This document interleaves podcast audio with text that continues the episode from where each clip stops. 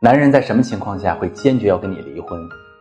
男人要离婚，通常有三种情况：第一，这段婚姻让他感受不到爱，感受不到感情，感受不到希望，在他眼里，这段婚姻包含着谩骂、指责与不理解，甚至还有不信任，他一定会受不了。第二，无性，尤其在年轻夫妻当中，没有灵与肉的碰撞，亲密关系会大打折扣。第三，爱上了婚外情人。男人出轨之后，真的爱上了婚外情人，他一定会想方设法给婚外情人最好的一切，包含责任和婚姻。如果你正在经历感情难题、婚姻危机，发私信把你的问题告诉我，我来教你怎么处理。